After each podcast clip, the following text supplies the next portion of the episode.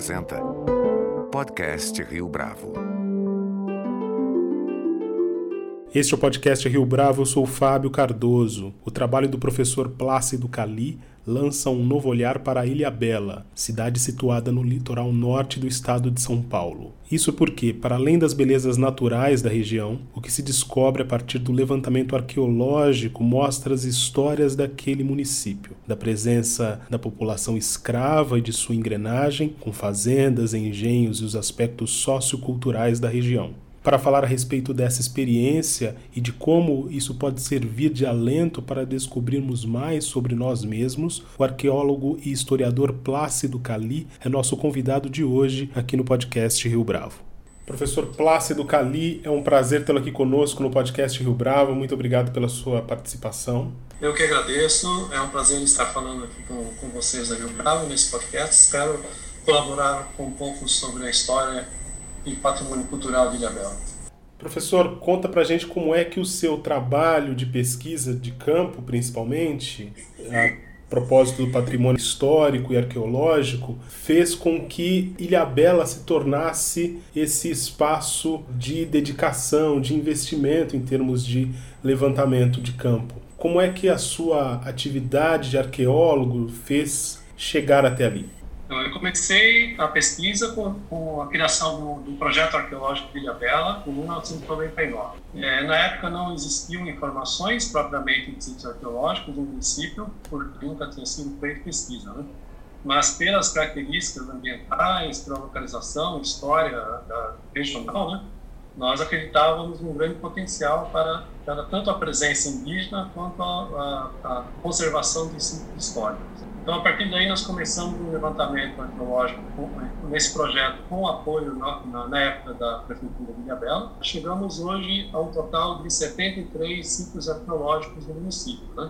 Desde os primeiros habitantes, com cerca de 3 mil anos, que habitaram principalmente as ilhas menores do arquipélago de Ilhabela, Ilha dos Búzios, Ilha Vitória, dos pescadores, né? Também alguns pontos, né? Algum, alguns abrigos sobre rocha na ilha principal, na na ilha de São Sebastião. Depois nós tivemos uma, uma outra ocupação no intervalo de tempo de grupos agricultores ceramistas, né?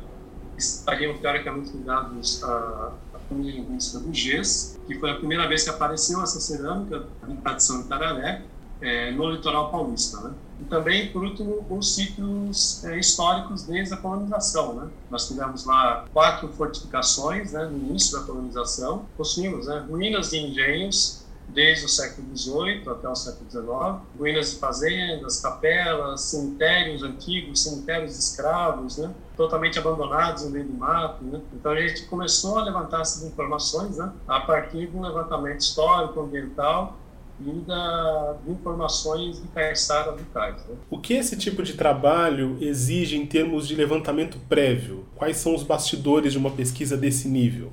Para se chegar à localização desses sítios, né, porque é uma área muito grande, né, são 346 quilômetros quadrados né, o arquipélago. Nós fazemos um, um, levantamento das características ambientais, da topografia, inclinação, insolação, é, proximidade de fontes da água, né? possíveis comunicação com outras áreas de, de ocupação histórica, né? para você conseguir estabelecer e fechar algumas áreas prioritárias da pesquisa. A partir daí, você vai a campo, fazer esse levantamento, checar informações e verificar se de fato tem ali vestígios. Encontrando algum vestígio, nós fazemos um levantamento prospectivo e delimitamos se ali de fato é um sítio arqueológico, qual o tamanho do sítio, que tipo de artefatos tem ali, que, que profundidade né, de que vai esse material. Né? Então é um trabalho prévio realmente extenso. Né? E só para você ter uma ideia, né, por exemplo, no início dos anos 2000, a Sabesp foi fazer ali um projeto de saneamento em dois bairros, né, Barra Velha e Perequê, em Ilhabela. Tomando conhecimento desse projeto, nós fomos lá e falamos, ah, aqui é, é uma área prioritária. Então, assim, pegando o projeto ali da Sabesp, nós indicamos, ó, vai aparecer sítios nessas áreas, nessa outra, enfim, vários pontos com grande potencial, que gerou até um estranhamento, né, porque no início do ano 2000 nem era obrigatório o levantamento preventivo, né, que começou praticamente só em 2002 com a portaria 230 do IFAM, né? E, de fato, nós fizemos acompanhamento arqueológico das obras e em todos os lugares que nós indicamos apareceram sítios arqueológicos, tanto sítios indígenas antigos quanto de ocupação dos séculos XVIII e XIX, que é para mostrar assim que é, é, esse levantamento faz sentido, né? os critérios adotados fazem sentido, inclusive em áreas insuspeitas a priori, porque as obras ocorreram no leito viário de ruas e avenidas. Né? Que se pensava, não, aqui não tem nada, porque já houve um impacto. Né? De fato, apareceram vários sítios arqueológicos importantes. Pensando nisso, no livro Sítio Arqueológico Engenho Pacuíba 1, disponível no seu site, está escrito que se apresentam duas histórias. A primeira revelando fazendas, engenhos, aspectos socioculturais dos moradores de Ilhabela, e a segunda conta como a primeira foi construída, ou seja, como é que essa primeira história, a primeira parte aí envolvendo as famílias, as fazendas, as edificações se concebeu. Para o ouvinte que ainda não teve acesso a esse livro, fala para a gente como é que essas histórias estão relacionadas. É interessante notar, assim, porque hoje nós temos em Ilhabela comunidades caiçaras tradicionais, né? E são comunidades que vêm habitando esses ambientes né, há, há, alguns séculos, né? pelo menos desde o século XVIII, né, muitos, muitos locais até no século XVII. E eles têm uma ligação muito forte com essas áreas. Então, todo local não indígena, pelo menos, né, a partir da, da colonização, nós encontramos vestígios, há uma identificação da comunidade com aqueles bens que nós encontramos. Né? Então, quando você encontra uma panela de barro do início do século XIX, que tem uma alça e uma decoração, há uma identificação do caiçara com, aquela, com aquele tipo de material, porque ele lembra que a avó, a bisavó utilizava ou fazia referência a isso ou porque ele achou no, no terreno fazendo um trabalho arando a terra, né? Essa história ela vai contar é, um pouco daquilo que existia antes da ocupação é, atual, né? Mas que tem que carrega raízes, né? Até as comunidades caiçaras, né? Então, se por exemplo você pensar que, nós, que existe, existem castelhanos um grande cemitério abandonado no meio da mata, né? Quase é, só, só conhecido por alguns caiçaras, né? com vários túmulos, né? com, com lápides né? bem estabelecidas, e que há a tradição de que é um cemitério escravo, inclusive. Né? Isso remete à questão da escravidão em Ilhabela, que foi importante e não é muito debatida. Né? Porque hoje, você caminhando por Ilhabela, você não nota muito a presença né? aparente né? de descendentes de escravos, mas na realidade, o levantamento do SEAD a partir do, do, último censo, já indica que cerca de 43% da população se autodeclarou negra ou parda. Então, assim, essas raízes dos escravos africanos em Ilhabela é muito forte e remete a, umas questões bem interessantes, né? É, da própria questão do, do tráfico negreiro, né? Porque nós tínhamos todo o, o processo, né, de, de, de, tráfico de escravos vindos da África desde o início da colonização, principalmente no século XVII em Ilhabela, a partir da, do estabelecimento da primeira fazenda com engenho, com engenho de cana, né, do Ortiz, em 1608, a partir da chegada dele em 1608, e a presença de escravos, a, a vinda de escravos africanos muito forte para as fazendas de, de cana-de-açúcar, né, para trabalhar nas fazendas de cana-de-açúcar inicialmente, depois para trabalhar nas fazendas de café e, por último, a retomada da produção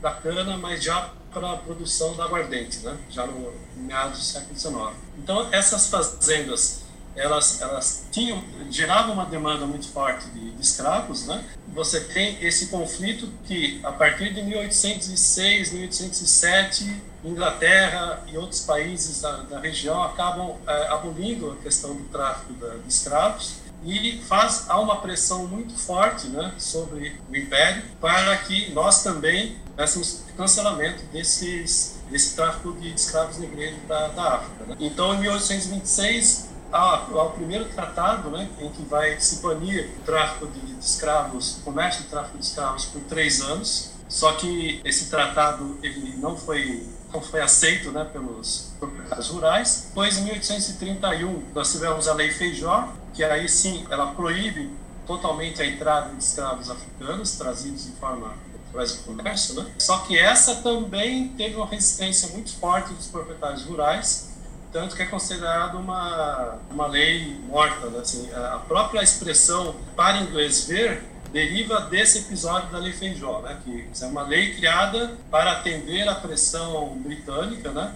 É, para um faz de conta que, que a gente vai parar de, de trazer escravos para o Brasil quando na verdade a demanda é, regional era muito grande, principalmente aqui na região sudeste, Vale do Paraíba, para as fazendas de café, né? até que em 1850 há a proibição definitiva. Né? Então, esse período inicial de 1830, você começa a perceber a mudança do processo de vinda dos escravos que obrigatoriamente teriam que ir para os portos tradicionais, Rio de Janeiro, Salvador, Santos, eles já começavam a fugir dos portos tradicionais para não pagar os tributos, para descer os escravos, desembarcar os escravos sem pagar os tributos. A partir de 1850, né, com essa nova lei, aí sim, é, eles foram obrigados a procurar outras áreas para fazer o desembarque. Nesse sentido, Ilha Bela se destacou porque ela possuía todo, toda uma face leste voltada para o oceano que não era praticamente ocupado. Né? A vila se desenvolveu voltada para o oeste de frente para o canal, né, canal de São Sebastião. Então, ocorreu que as embarcações, navios negreiros, chegavam ali, principalmente na Baía de Castelhanos, e faziam o desembarque de escravos por ali. Né? E, e, havia todo um sistema de apoio de fazendas, de moradores, que davam suporte a esses escravos chegados é, dos navios negreiros, levavam para as fazendas locais eles eram alimentados porque 17% deles morriam na viagem, né, porque eram três meses de viagem praticamente, em que essas pessoas ficavam em situação calamitosa dentro das embarcações. Chegavam em castelhanos é, muitos doentes, fracos, desidratados, né, e eles eram alimentados em fazendas locais para depois seguir viagem para o canal de São Sebastião, atravessando a ilha de São Sebastião de um lado a outro, em plena Mata Atlântica, sem uma, sem uma estrada, né? Apenas uma, uma picada, uma trilha que, que caminhava para lá, sendo que muitos, inclusive, não conseguiam chegar do outro lado. Né? Em Vila Bela, né, nome antigo, né, é, bem no centro ali existia o mercado de escravos. Esse mercado de escravos, inclusive, é retratado por artistas, né, por viajantes, é descrito, né? E, e, também outros escravos eram levados para São Sebastião para serem vendidos lá, né? Essa presença, é, é, essa herança, né, é, escrava africana em Ilhabela é muito forte e é uma coisa que é meio que reprimida, né? Então, assim, é uma coisa que a gente está tentando reverter. Inclusive, há pouco tempo atrás, a gente fez um projeto para preservação da casa de Eva Esperança, que é uma filha de, escrava, de uma escrava, que veio aqui no final do século XIX, meados do século XIX, para Ilha Bela. E ela foi uma pessoa importante porque ela se destacou em várias, em várias áreas, né? É, após a libertação dos escravos. Ela, ela era a única parteira da ilha de São Sebastião durante várias décadas, né? A família dela é que introduziu a congada em Ilha Bela. Então, assim, nós resgatamos tudo isso e, e trouxemos vários elementos para que é, a comunidade percebesse essa presença, é, essa herança é, africana ainda hoje em Ilhabela. Mas, enfim, é, são vários aspectos, né? Que é uma analogia que não dá para fazer, por exemplo, com os indígenas. Os, os indígenas, eles, é, de Ilhabela, eles se, se extinguiram ou foram para outras áreas e você praticamente não observa uma herança forte né, indígena a não ser dentro da cultura caiçara, que é próprio da, da cultura caiçara desde o Paraná até Espírito Santo. Durante o trabalho de pesquisa de campo, e, e aí eu estou tomando o livro também como referência, houve uma visitação de escolas e também de universidades, né? alunos de escolas e de universidades. Como é que foi essa experiência? Em todos os projetos, em todos os trabalhos que nós fazemos, é, sempre há várias ações de, de educação patrimonial. Né? No caso específico de uma escavação arqueológica, é um momento privilegiado para você poder mostrar para as pessoas, em especial estudantes, professores, né, como que é o processo de, de compreensão, né, de interpretação e construção do conhecimento histórico. Né? Porque uma coisa é você falar de arqueologia na sala de aula, ou você dar uma palestra para eles, e outra coisa é você levar os alunos a campo, né? E propiciar esse momento em que eles vão poder ver ali os artefatos sendo encontrados dentro do seu contexto, né? E tudo aquilo sendo resgatado e interpretado, né? E você trabalhar com essa interpretação com eles, né? Tanto que é, nós temos começado a fazer, inclusive, a construção de sítios arqueológicos né, para estudantes, ou seja, a gente monta uma área com artefatos dentro de uma lógica, por exemplo, uma área com carvão, com cerâmica queimada, é, ossos queimados, né? E aí as crianças vão escavando para poder encontrar e interpretar junto com a gente o que, que, poderia ter acontecido ali. É muito importante esse trabalho de educação, ele tem, ele tem que estar presente sempre é, paralelo ao trabalho de pesquisa, porque se, se o arqueólogo não compartilha essa informação com a comunidade, com a sociedade, o trabalho dele não tem sentido, né? ele não pode ficar fechado na academia somente em publicações científicas, né? Ele tem que ser usufruído pelo cidadão da cidade, né, da, da, região. Outro trabalho de destaque, professor, ainda no litoral paulista, é o projeto arqueológico de Peruíbe. Queria que o professor falasse a respeito, dando ênfase ao Museu Histórico Arqueológico de Peruíbe. A gente pode dizer que ele é uma espécie de legado dessa pesquisa? É, assim, é, é esse museu ele nasceu da pesquisa que nós fizemos na Estação Ecológica Juré Itatins, é, foi, no caso, a minha dissertação de mestrado. Né? Eu estudei o povoamento do processo de, processo de ocupação da área até, até o início do século XX. Né? E identifiquei 23 sítios arqueológicos, né? levantei toda a documentação textual, identifiquei todos os antigos moradores, né? desde o século XVII até 1921, e construí essa história de ocupação da região a partir dos sítios arqueológicos e da documentação textual. É, e é um trabalho que to, todo esse acervo arqueológico gerado ele foi utilizado para construir para constituir o Museu Histórico Arqueológico de Peruíbe. Né? Inicialmente nós tínhamos 600 peças dessa pesquisa e posteriormente é, com outro trabalho de arqueologia que nós fizemos nas ruínas da Baribebê, é, no monitoramento das obras da Sabesp também, ampliamos isso para 4 mil e poucas peças, né? então hoje nós temos 5 mil e tantas peças em acervo. E esse material também retrata desde os primeiros habitantes, os sambaqueiros, que na região tem ali por volta de 5 mil anos, até os tupis, né, que, que, propriamente da área que a gente escavou, e os sítios históricos também. Né? Há esse paralelo mesmo, né, assim, é um trabalho parecido com o que a gente está fazendo agora em Ilhabela, né? só que em menor grau, né? porque o Ilhabela hoje ele, ele tem uma amplitude muito maior. Né? Nós é, trabalhamos inicialmente somente, somente com o patrimônio arqueológico e desde janeiro de 2020, desse ano, é, eu elaborei um plano de gestão do patrimônio cultural que prevê uma série de ações, né? Entre elas, por exemplo, o inventário do patrimônio arquitetônico, o inventário do patrimônio material, o inventário do patrimônio naval, tem, tem um resgate de, da, da, história da cidade, né? tem, tem várias ações ao mesmo tempo, né? que nós estamos desenvolvendo, embora a pandemia tenha prejudicado um pouco, mas já nos recuperamos em termos de cronograma. Né?